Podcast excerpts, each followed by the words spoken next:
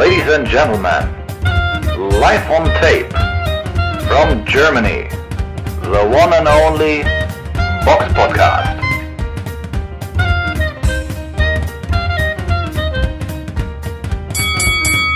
Und damit hallo und herzlich willkommen zum Box Podcast Ausgabe 419. Heute mit dabei die Samira Hallo. Und ich, der Robert. Wir schreiben den 3.7.2023, aber ich glaube, vermutlich äh, veröffentlichen wir am 5.7. Hat einfach damit zu tun, auch jetzt, dass wir äh, gestern noch eine dicke Folge über das Event von Argon gedroppt haben, aber dazu gleich mehr. Äh, fangen wir mal erstmal an mit dem Rückblick.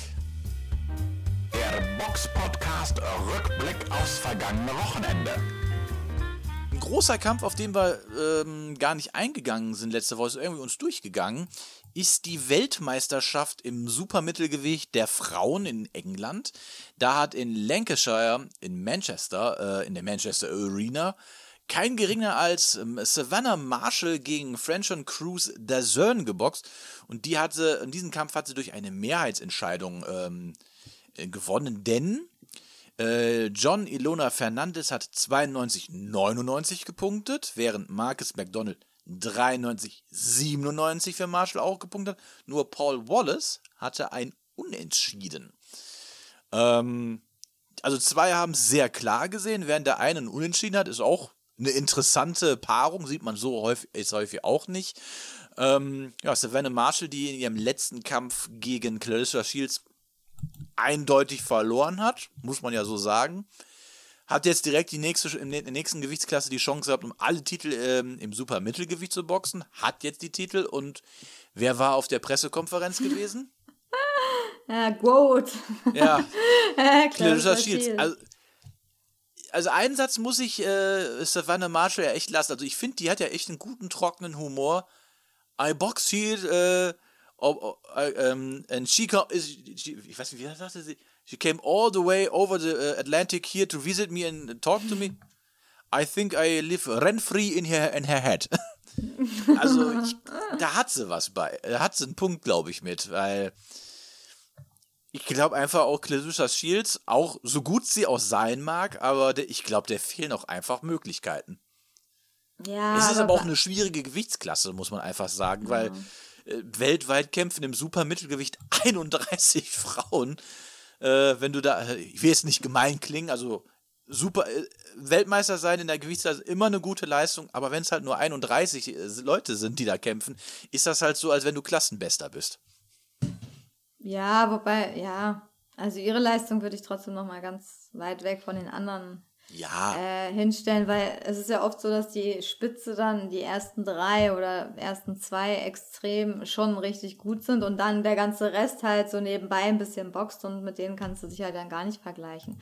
Richtig. Ja, also die Spanne ist halt extrem, deswegen findet sie dann auch einfach nicht so viele Gegnerinnen auf ihrem Niveau und wo man vielleicht, oder Gegnerinnen, sagen wir mal so, die man überhaupt kennt. Ja. Weil die meisten Gegnerinnen hat man ja gar nicht gehört, wenn man jetzt schon die Nummer zwei äh, liest, irgendwie bei Clarissa Shields im Ranking Mittelgewicht. Ähm, Mapule Ngubane, noch nie gehört. Olivia Curry, okay, habe ich schon mal gehört, aber Olivia Garula, Marcella Cornejo, das sind alles keine Namen, die man kennt. Also das Mhm. sind alles keine Box, Boxerinnen, die präsent sind. Nee. Und ich glaube, wenn du, also auch wenn das die zwei ist und du gegen die Box, das interessiert die Leute halt trotzdem nicht. Weil, Mhm. weil sie sie halt nicht so gut kennen wie Savannah Marshall, weil nicht so eine gute Geschichte erzählt werden kann, weil sie bei Richtig. den Amateuren nicht gewonnen hat. Und deswegen geht die dahin. Ich fand es ganz witzig, da war ein bisschen Action dann, Mhm. mal provoziert halt so ein bisschen. Meint so, dass sie sie eh besiegt. Vielleicht wollen die nochmal boxen. Also ich sehe das sportlich, muss es für mich nicht sein, weil ich denke, Clarissa Shields hat den Kampf ganz klar gewonnen.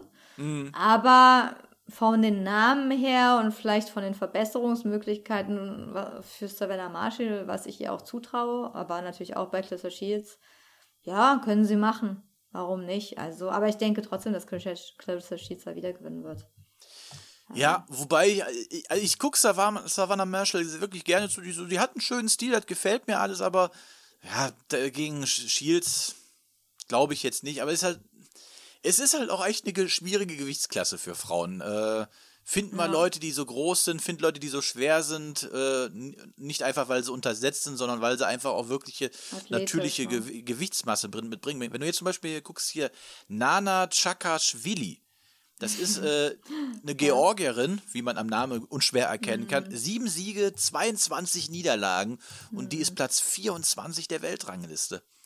Ja, das hat halt nichts zu Sarah bedeuten, Scheurich, die bis jetzt einen einzigen Kampf gemacht hat, letztes Jahr. Ein Kampf ist Platz 16. Einfach weil einfach da Ja. nicht die so große Competition ist. Wenn du im Supermittelgewicht äh, einen Kampf machst, da bist du Platz 700. Ich meine, Ja, da können ja, die. Boxerinnen ja jetzt nichts für, dass es da so Nee, die wenig können gibt. ja nichts dafür. Ich meine, Savannah Marshall ist ja auch 1,82, davon gibt es jetzt auch nicht so viele Frauen. Und wenn, dann haben diese Boxen die auch nicht alle, ne? Das ist halt schon sehr, die Körperstatur ist halt bei vielen nicht so gegeben. Bei den, dafür ist es halt anders bei den viel leichteren Gewichtsklassen, ne? Das ist halt anders. Da gibt es halt viel mehr, gerade so in Asien. Die Boxerin in Mexiko, ne? So die Ja, 50 ja. Kilo Frauen und so.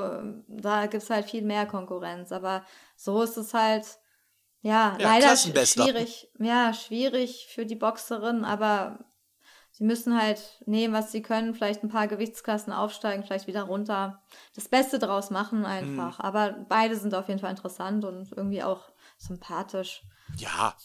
Also ich, ich mag auf jeden Fall den trockenen Humor von Marshall, das gefällt mir sehr gut. Lieferant free. Gut, was haben wir denn noch so auf der, auf der Liste, was wir besprechen müssen? Ähm, Enrico Kölling. Ähm, der hat auch geboxt äh, auf der Veranstaltung von, äh, jetzt muss ich mal gerade kurz gucken. Von Daniel Böhm. Böhm. Jetzt muss ich mal passen, den kenne ich gar nicht. Ähm, ist auch egal. Das, die Veranstaltung fand am 1. Juli im Sportforum in Bernau-Brandenburg statt. Da ging es um den Global Boxing Council Interkontinentaltitel im Cruiser. Der war vakant und Curling hat durch TKO in der vierten Runde gegen Ali Ismailov gewonnen. Auf der Undercard waren noch äh, Volk, Volkan Gokcek, Alisa Melina Winter äh, vertreten. Auch die haben ihre Kämpfe gewonnen. Gucken wir einmal kurz nach Übersee. Da war ja in Amerika, in Toledo, Ohio, ein Kampf gewesen von Bob Arum. Zu sehen war es auf ESPN. Und da, dort kämpfte Jared Anderson gegen Charles Martin. Das war ja ein Kampf, der kurzfristig angesetzt worden ist, weil Jan Kosubutski ja äh, kein Arbeitsvisum erhalten hat. Und ich bin erstaunt, dass Charles Martin über die vollen zehn Runden gegangen ist, auch wenn er durch eine UD verloren hat und auch in der dritten Runde und war, aber pff, hätte ich jetzt, also ich ganz ehrlich, Anderson, der jetzt eigentlich voll im Saft sein sollte, hätte ich jetzt irgendwie mehr zugetraut. Dass er ihn vorzeitig macht, ja. Ja, also ich hätte jetzt nicht, also ich hätte so in den ersten sechs Runden, hätte ich jetzt getippt, aber ja, Aber der ist, also der, ja, ist, der kann auch schon ein bisschen einstecken, ne? Ich meine, Charles Martin hat jetzt vier Niederlagen, nur zwei durch K.O. Also der ist jetzt auch nicht einer, der so und leicht er sah recht fit aus, muss ich dazu zu sagen. Er- ist. Also, Also Luis der sah jetzt nicht Ortiz, so aus, als wäre der mal eben von der Couch aufgestanden. ja, Luis Ortiz hat es halt geschafft in der sechsten Runde 2022. Ähm, Und ja, Joshua. Und Anthony Joshua, genau. Aber ich meine, der ist ja keiner, den man so einfach umhaut, also Hm. vorzeitig. Von daher darf man es vielleicht jetzt auch nicht überbewerten. Klar, das wäre jetzt für, äh, ja, für Jared Anderson so ein bisschen Ausrufezeichen gewesen, Mhm. dass er ja der King ist, weil er wird ja teilweise jetzt schon als Newcomer gefeiert, ne, der nächste Schwergewichtskönig, aber da übertreibt man vielleicht auch ein bisschen gleich am Anfang. Man muss den ja erstmal ein bisschen Entwicklung entwickeln lassen und ihnen halt immer bessere Gegner geben. Aber ich meine, er hat jetzt souverän gewonnen, da steht jetzt nur ein Punkturteil, ne? Ähm, 99-90, was will man da? Also da gibt es ja keine Fragen. Das ist war richtig, das klarer, ist richtig. Klarer, klarer Sieg. Martin war aber auch dann unten einmal. Von daher, ja, Mhm. ist okay. Aber gegen Kusubutski weiß ich nicht, ob er da nochmal eine Schippe drauflegen kann. Muss man Sagen wir mal so, ich denke, dass er es da auf jeden Fall machen muss. Wer sich jetzt so ein bisschen auch zurückgemeldet hat, auch auf der Undercard, also es ist zurückgemeldet, er hat ja jetzt nicht eine Niederlage gehabt, aber das ist äh, Aslanbek Makhmudov, der hat auch gekämpft. Ähm, der ist ja letztes Jahr über die volle Distanz von zehn Runden mit, äh, mit Carlos Tapa- Takam gegangen, wo er nicht so ganz gut aussah. Hat dann natürlich Michael Wallisch in, ähm, im darauffolgenden Kampf dann äh, kurzrundig besiegt. Aber, was heißt kurzrundig, direkt in der ersten Erste Runde. Runde. Ja. ähm, aber jetzt hat er auch wieder äh, gegen Rafael Akpejori, äh, einen ungeschlagenen Mann, äh, Platz 77 der Weltrangliste, äh, aber Platz 2 in Nigeria. Ähm, wohnt in Miami. Hm. Habe ich den schon mal gesehen? Ich bin mir jetzt gerade gar nicht sicher. Ist, ja, Who knows? Wen jetzt, Raphael oder den äh, Aslanbek? nee, nee, den, den, den, den Raphael Akpejori. Ach so, weil, weil als Miami, ich, ja, der andere wohnt in Montreal. kann sein, ich bin mir jetzt, nee, den habe ich doch nicht, nee, den habe ich doch nicht gesehen. Okay. Vielleicht Ähm, Ähnlichkeiten. Ja. Ähm, ungeschlagen, aber ja. Sag mal, du siehst, hast, hast Platz 77 zu Platz äh, 19 der Weltrangliste, das sind halt schon Unterschiede. Äh, und die hast du da gesehen. Und also ähm, Mark, bei Mark Mudorf bin ich echt mal gespannt, wie es äh, Mark Mudorf bin ich auf jeden Fall gespannt, wie es da weitergeht. Also Potenzial hat der. Äh, nur nicht mehr allzu viel Zeit. Mit 34 bist du ja eigentlich gerade im besten Alter. Und wenn du siehst, wie lange sich manchmal Verhandlungen bei Schwergewichtsweltmeisterschaften hinziehen können, da kann ihm auch so ein bisschen die Zeit davonlaufen. Aber wir wa- warten ab. Damit wären wir auch schon am äh, Ende unserer regulären äh, des- unseres Rückblicks angekommen. Ähm, du wolltest noch was fragen? Na, die Argon-Veranstaltung müssen wir vielleicht nochmal die Ergebnisse, können wir auch nochmal, oder? Von den wichtigsten Kämpfen? Oder zumindest. Ja, also ansonsten, also falls ihr das noch nicht getan habt, empfehle ich euch natürlich auf jeden Fall die Folge zwei, äh, 418 euch anzuhören. Die, äh, ich war ja vor Ort, li- live vor Ort gewesen und habe davon einen Bericht an, angefertigt. Also die Ergebnisse gehe ich natürlich auch nochmal alle da durch. Also auch, ich gehe auch auf jeden Kampf einzeln ein. Äh, also wenn euch da die, so die Ergebnisse interessieren, könnt ihr da auf jeden Fall reinhören. Ähm, ich habe auch noch Interviews geführt mit äh, Ingo Rohrbach und Ingo Volkmann. Also wenn euch das interessiert, auf jeden Fall mal da reinhören. Ja, man kann vielleicht nur noch mal kurz, ja, Vincenzo hat halt einen Punktsieg, aber einen klaren Punktsieg eingefahren Mhm. ne, gegen Esquiva Falcao. Ähm, ja, ich, ich fand den Kampf extra. Also, erstmal wollte ich fragen, wie du den Kampf vor Ort gesehen hast, weil ich habe ihn ja nachträglich gesehen, Mhm. dann am ja, PC sozusagen und ich habe den Kampf sehr klar gepunktet. Also für Mhm. mich war das gar kein enger Kampf. Ich habe 119 zu 108 gepunktet, also ich fand den gar nicht eng. Vielleicht die Warte, erste ich Runde. hole meine Zettel, ich hole meine Zettel. Ja, oder wie der da, ich weiß nicht, da, oder konntest du da punkten so gut oder hast du den später nochmal gesehen?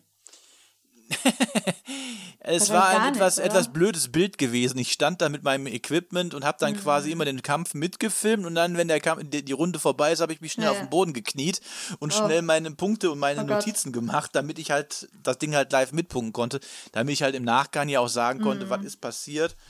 Und ähm, Also ich habe nur die erste Runde, klar, die war eng, die kann man beiden geben, aber die habe ja, ich das waren abgetastet, das ist richtig. Und die neunte Runde habe ich auch unentschieden gegeben, aber sonst so, weiß ich nicht.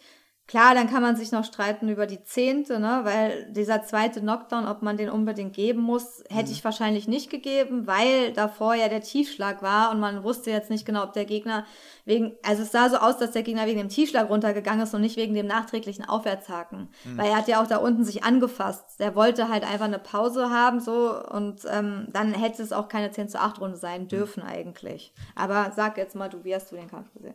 Ja, also für mich war es auch recht eindeutig gewesen. Hier und da hat es mal natürlich eine etwas engere Runde wie die sechste gehabt, aber im Großen und Ganzen, und das habe ich ja auch in der Folge gesagt, ähm, hat da äh, Vincenzo ja wirklich viel über die Beinarbeit geregelt, hat sehr viel sich die Distanz gehalten, hat, ähm, weil ich finde, Falcao hat ja immer nur sein Heil darin gesucht, in den Nahkampf zu gehen. Ja. Was anderes hatte der nicht drauf. Und Vincenzo hat zwar auch mal hier und da den Nahkampf gemacht, aber im Großteil ist der wirklich gut immer um den rumgelaufen und hat dem halt nie ein statisches Ziel geboten.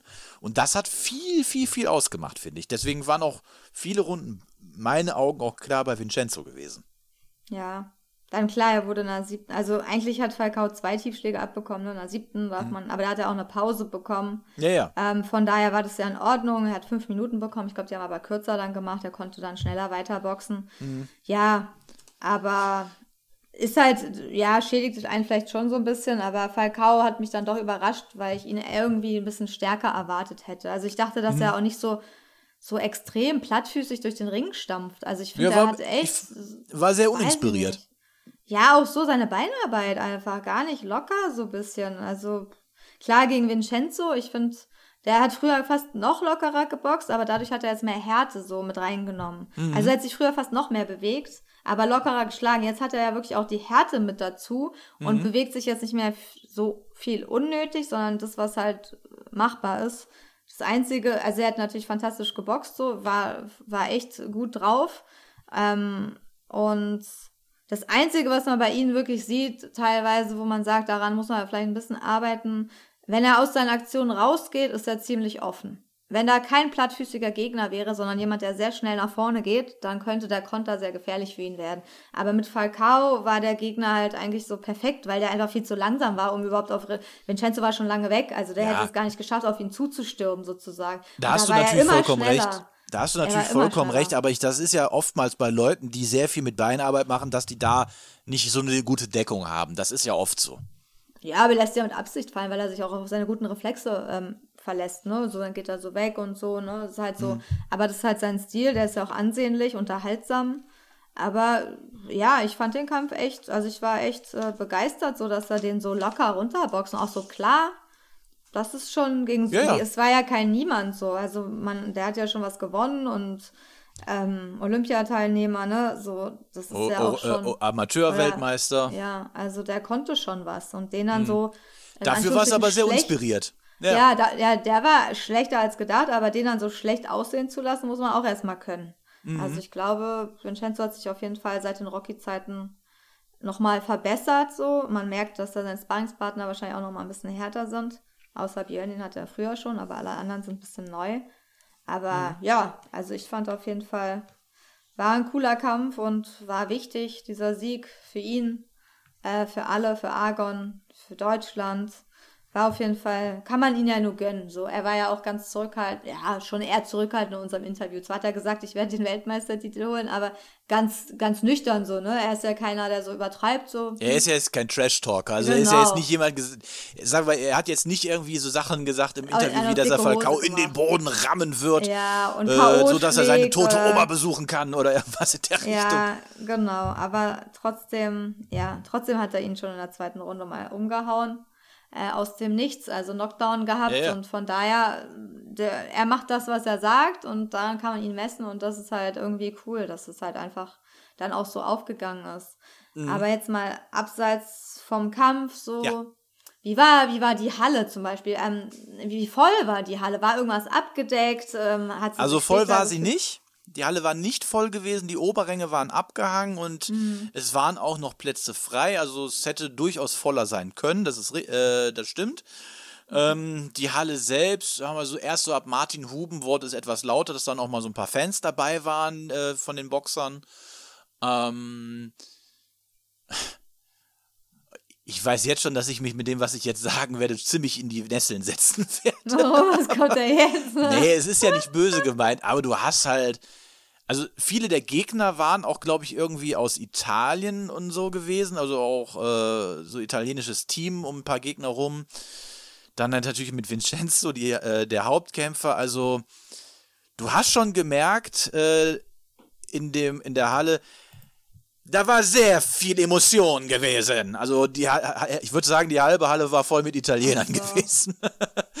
äh, also, Ja. da war schon sehr viel, sehr viel Emotion in der Luft. Naja, aber ja, Alfonso Damiani, der war halt gegen Carlos Castillo Rodriguez hat er geboxt. Der ist halt Italiener. Aber ein paar waren auch dabei, die, äh, ich glaube, Jila Vasquez, der lebt in Italien. Ach Ähm, so. Okay. aber Dann auch jetzt- Olia natürlich. Ettinosa Olia. Olia. Also als ich, den, Italiener. als ich den Kampf geguckt habe und auch gefilmt habe, da hing auch irgendjemand, äh, ich weiß nicht, näheres Umfeld oder so. Also du sitzt da, du filmst den und du siehst da die ganze Zeit nur, äh, du, du hörst nur mit so einem Auge, während du den Kampf. Il Chapo! Il Chapo! Und dann aus der anderen irgendwo. Il Capo! Also da war schon. Du siehst, Ja, ich, kann, ich kann doch nicht mal Italiener ohne Hände nachmachen. Ähm, Stimmt, Vasquez ist auch Italiener. Hast du recht. Waren schon viele auf der Karte. Ja, Ja. Also du hast, äh, da war schon ziemlich äh, mediterranes Flair in der Luft gewesen, ähm, was der Stimmung natürlich überhaupt keinen Abriss getan hat. Also das war eher wichtig gewesen und alles bei, bei Vincenzo, ah, da war, sag mal, auch wenn die Halle nicht voll war, aber die, die da waren, die haben getobt. Ja, das ist immer bei ihm so. Die ganze Familie, Freunde und so, ne? Mhm. Censo, Censo hat man auch Ja, gesagt. ja. Das war schon, ja, okay, hätte voller sein können. Okay, schade halt, dass es nicht ganz voll war, aber weiß man ja, Ja, jetzt ohne, so. ohne gemein zu sein, aber wer kennt, wer kennt Vincenzo Guertieri?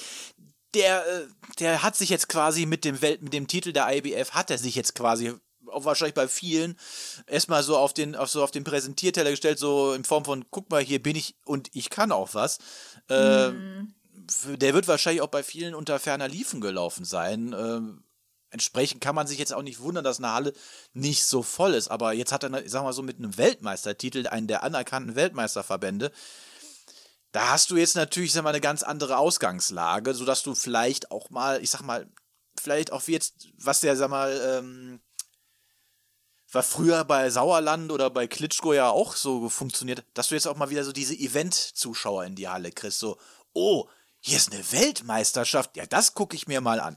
Das ist jetzt natürlich die Hoffnung, also die Hoffnung, die ich damit habe, dass ähm, du da jetzt auch dann jetzt nicht in der Unihalle Wuppertal bist, sondern weiß ich, in der Mitsubishi Elektrikhalle in Düsseldorf äh, und dass die dann halt mal voll ist. So, das ist jetzt so meine Hoffnung, dass mal auch jetzt da wieder mehr durchgeht.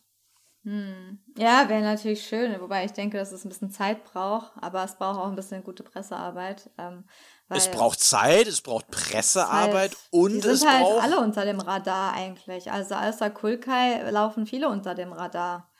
So bei Ja. Argon. Muss man ja leider so sagen, weil sie einfach nicht präsent sind. Ja, viele wenig- Boxer sind nicht bekannt. das Ja, muss man jetzt einfach. Ich, auch, ich glaube, auch ein Agit Kabayel, der jetzt Europameister ist, kann wahrscheinlich relativ unbehelligt durch Düsseldorf gehen.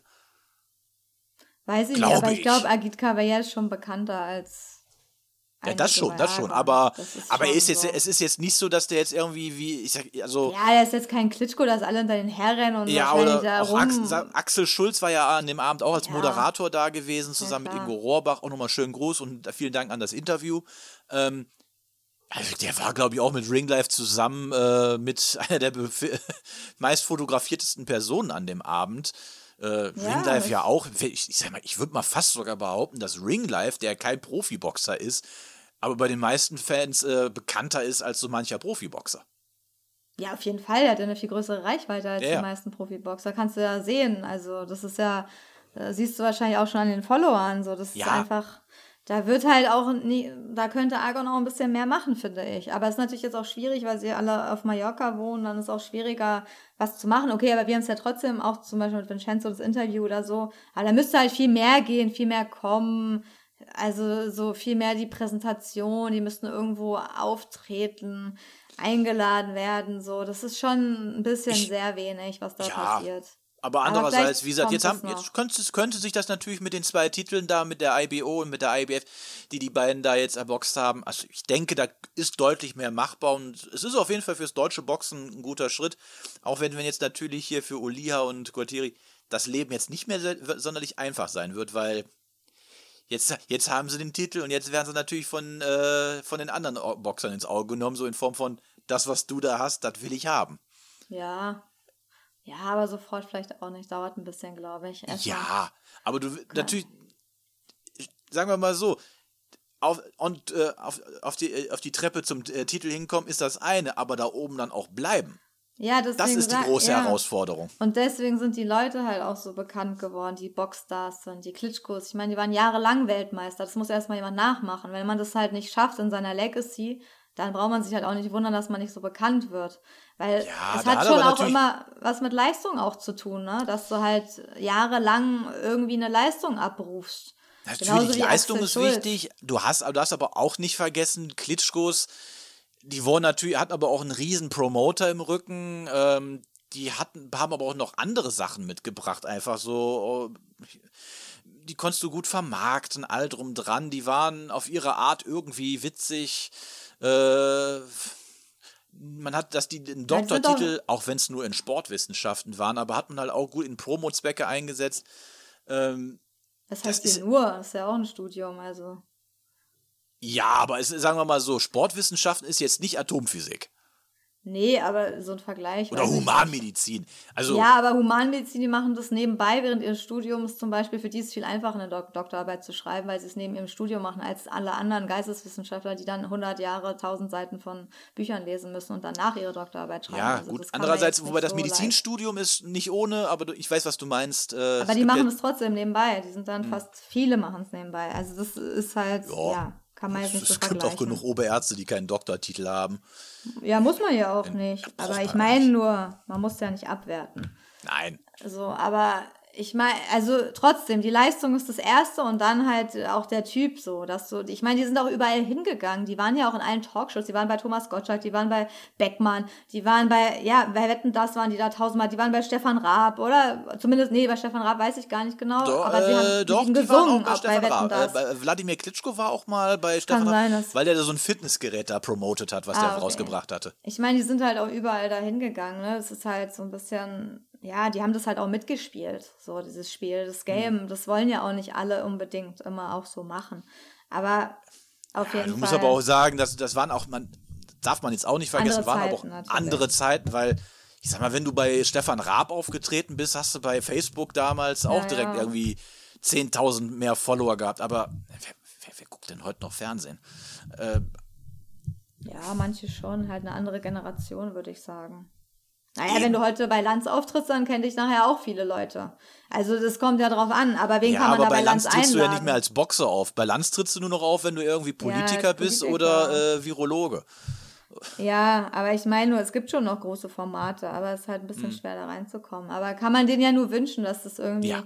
die Aufmerksamkeit kommt. Aber nochmal zum Event zurück, so, wen hast du da irgendwie noch gesehen? Wer ist da noch so rumgelaufen? Wer war vor Ort in Wuppertal? Ähm, ja, so viel kann ich da gar nicht sagen, weil ich natürlich, ich war sehr viel mit mir selbst beschäftigt, weil ich ja den Abend dokumentiert habe. Ähm, Axel Schulz, wie gesagt, war da, Ingo Rohrbach, äh, diesmal nicht als äh, Ringsprecher, sondern als Moderator bei Fight 24. Ähm, man hat so ein paar Leute aus der Szene gesehen, äh, ähm, die man kannte, äh, oder ich habe es auch erst teilweise erst im Nachgang gesehen. Wie gesagt, ich war sehr viel mit mir selbst beschäftigt, äh, um ja, den Abend zu dokumentieren. Deswegen habe ich jetzt da nicht so drauf achten können. Ich hatte jetzt halt durch, durch Zufall gesehen, ähm, dass äh, Yasa Yüksel da war, dass Sarah Scheurich da war.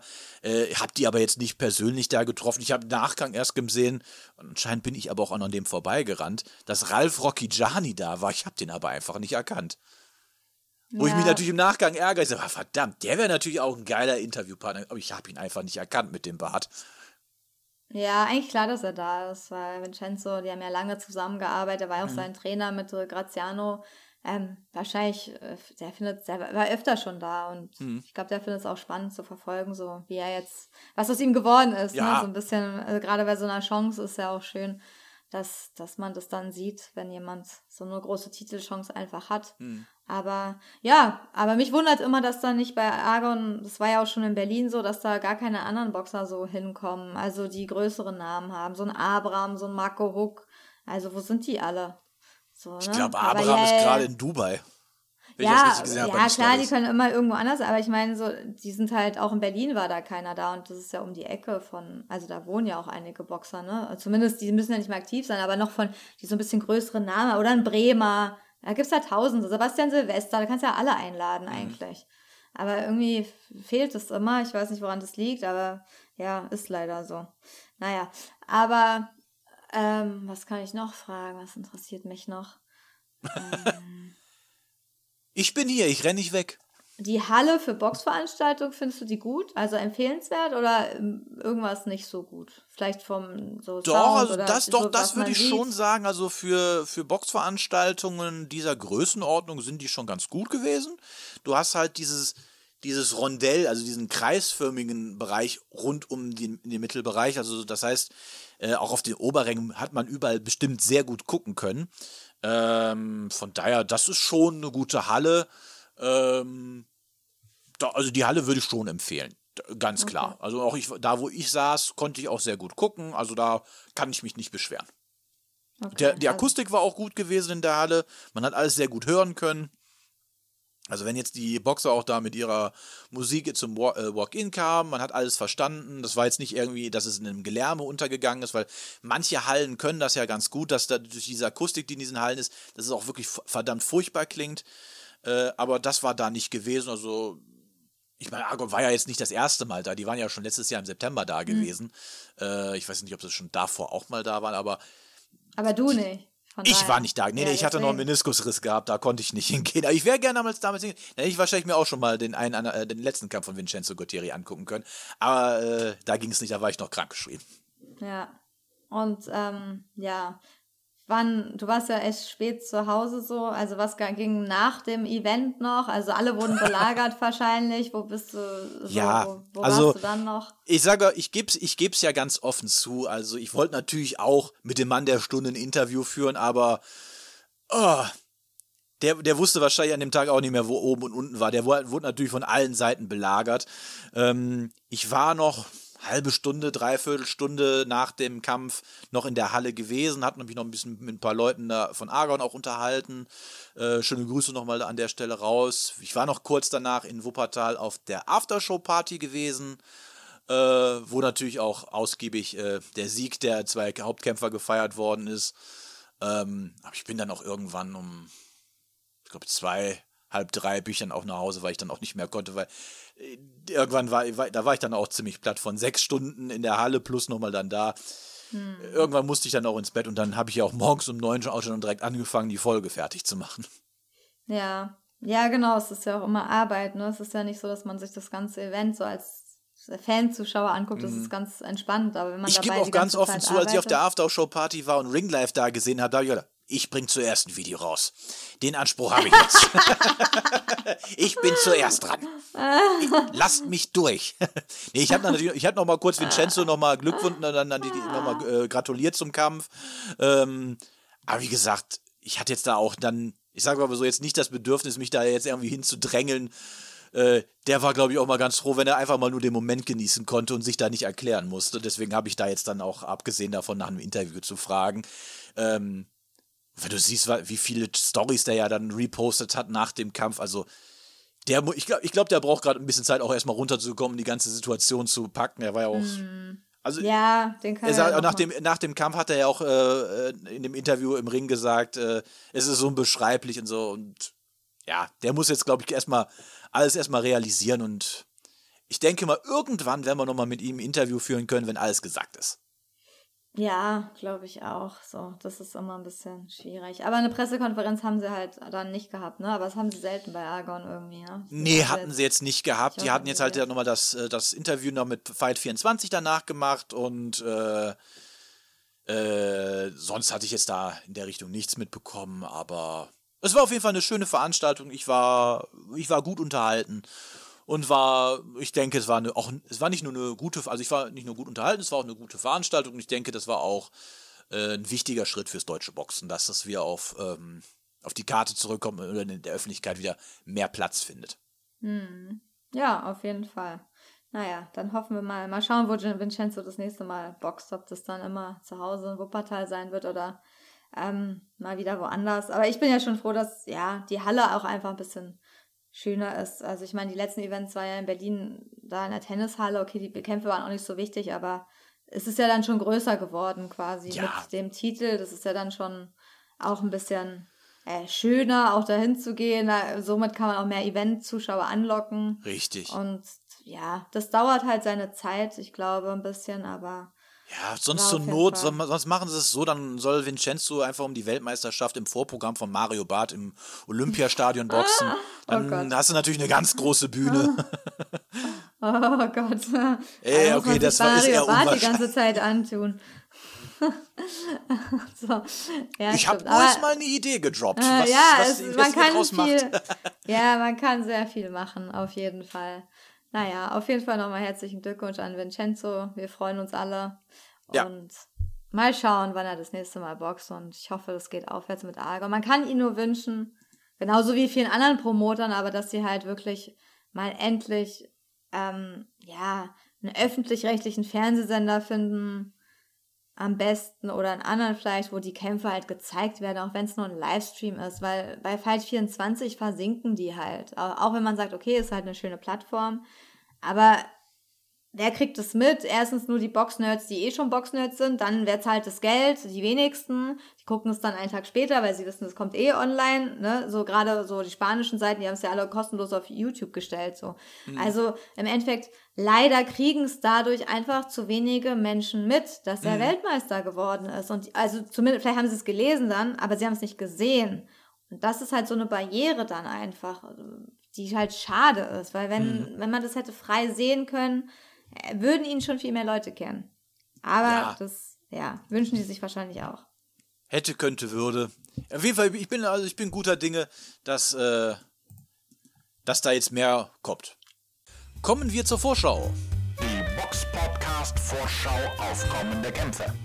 Und man merkt, es ist Juli, äh, das Sommerloch schlägt gerade so ein bisschen zu. Wir haben nur eine wirklich große Veranstaltung, die ist in Amerika im ATT Center in San Antonio, Texas. Da ist eine Veranstaltung von Oscar de la Hoya und da kämpft im Hauptkampf Virgil Ortiz Jr. gegen Aimanta Stanionis um den WBA-Titel im Weltergewicht. Und da, äh, im zweiten Hauptkampf kämpft Marlon Espasa gegen Gabriela Celeste Alanis um die Weltmeistertitel der WBA, WBC und WBO im Fliegengewicht. Die Undercut selbst, ja, die muss man sich jetzt, glaube ich, nicht so unbedingt angucken, aber die zwei Hauptkämpfe sehen auf jeden Fall ganz interessant aus. Eine Hörerfrage haben wir auch bekommen. Zuhörer stellen Fragen und wir beantworten sie. Und da fragte der Dennis bei Instagram, Moin Moin, wisst ihr zufällig, ob sich Felix Sturm und Mo Weber getrennt haben? Die Social Media, äh, Media Seiten und Aktivitäten folgen sich nicht mehr. Es gibt keine gemeinsames, keine gemeinsame, kein, es gibt nichts Gemeinsames mehr in, in der Öffentlichkeit, weisen darauf hin. Also eindeutiges weiß ich jetzt nicht. Äh, da müsste ich jetzt auch spekulieren. Weißt du da was, Samira? Ja, eindeutig nicht. Also wir kennen die jetzt auch alle nicht so persönlich oder haben nicht ständig mit denen Kontakt. Aber er hat schon recht, er hat ja selbst schon, der Dennis hat selbst schon mhm. recherchiert. Ich habe dann auch nochmal geguckt. Also es stimmt auf jeden Fall, dass sie sich bei Instagram nicht mehr folgen und das ist sehr merkwürdig, weil die waren ja echt dicke.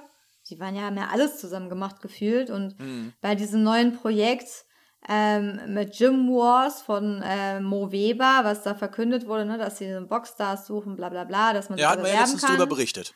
Da wurde Felix Sturm ja auch nicht in diesem Projekt mit erwähnt. Das hat mich auch schon gewundert. Mhm. Also da dachte ich auch schon so, hm, komisch, dass er da nicht mitmacht, weil eigentlich haben sie immer alles zusammen gemacht. Also scheint schon irgendwas vorgefallen zu sein, weil ich glaube, sonst würde man sich da nicht so trennen. Also mhm. da wird irgendwas sein, aber das haben sie jetzt nicht öffentlich verkündet. Und da wir jetzt auch nicht irgendwie ähm, Best Friends mit denen sind und die jetzt da so überfahren können, wissen wir es nicht. Aber vielleicht weiß ja, hatte unser Hörer irgendjemand was dazu Näheres gehört was da mhm. passiert ist. Aber man merkt schon, dass sie getrennte Wege gehen einfach. Und wer weiß. Was eigentlich, also die waren echt sehr befreundet über Jahre, ne? Haben echt mhm. zusammen auf Kämpfen, zusammen auf, auf Karts gekämpft, sich immer gegenseitig unterstützt, zusammen trainiert, Videos gemacht. Aber. Dann hat Move bei ihnen auch noch selber trainiert. Ja. Was. Gut, ob das jetzt so eine gute Idee ist, dass man sich von seinem, äh, von einem Freund trainieren lässt, sei mal dahingestellt, aber also wie gesagt, alles, was wir jetzt sagen würden, würde auch reine Spekulation sein. Aber es scheint so. Aber wenn ihr, wie gesagt, wenn ihr was wisst, könnt es gerne mal in die Kommentare reinschreiben. Äh, dürfte ein Erkenntnisgewinn sein. Kommen wir zu weiteren Erkenntnisgewinnen, und zwar den Nachrichten. Die Box Podcast Nachrichten. Da hatten wir einmal eine kurze Anmeldung und das ist eine Kampfankündigung. Und zwar äh, Canelo Alvarez wird gegen Jermel Charlo am 30. September in Las Vegas boxen. Und ähm, ja, also ich bin auf jeden Fall mal gespannt, wie, äh, wie das wird, weil Charlo, beziehungsweise die Charlo-Brüder sind ja schon sehr gute Boxer und ähm, ich bin mal echt gespannt, so wie der Kampf wird. Ähm, Wobei. Er sollte ja eigentlich gegen den Bruder boxen, ne? Ja, ja, was ja eigentlich auch gewichtstechnisch mehr Sinn macht. Ja. Ich meine, er ist super. Mit, Alvarez hält ja die Titel im Supermittel. Jamal, da muss man sich auch mal die Eltern fragen, was die sich bei den Namen gedacht haben. Ja, ich meine, Jermel und Jamal. Um dich zu verwirren, extra. Ja, wahrscheinlich. Die dachten sich auch irgendwo in Deutschland, da wird einer sitzen, der kann meine Söhne vom Namen nicht Ja, das ist auseinanderhalten. echt schwierig, ja. nee, aber, ja. Ja, ich- Ja, ich weiß, was du meinst. Auch Zwillingsbruder, ne? Das hätte man schon vielleicht dann Ja, ja. anders nennen können, ja. Horst und Udo. ähm, Horst und Udo Charlo, genau. äh, ja, deswegen finde ich ja schon interessant, weil jetzt so Superwelter dann gegen Alvarez. Wer weiß, warum der andere nicht kann. Es wurde jetzt auch nicht verkündet. Vielleicht verletzt oder so. Mhm. Weiß man nicht. Aber auf jeden Fall, äh, ja, kann man sich schon darauf freuen, auf jeden Fall auf den Kampf. Warten wir Genau. mal ab. Und auf einen Kampf, auf den man sich wahrscheinlich nicht freuen kann.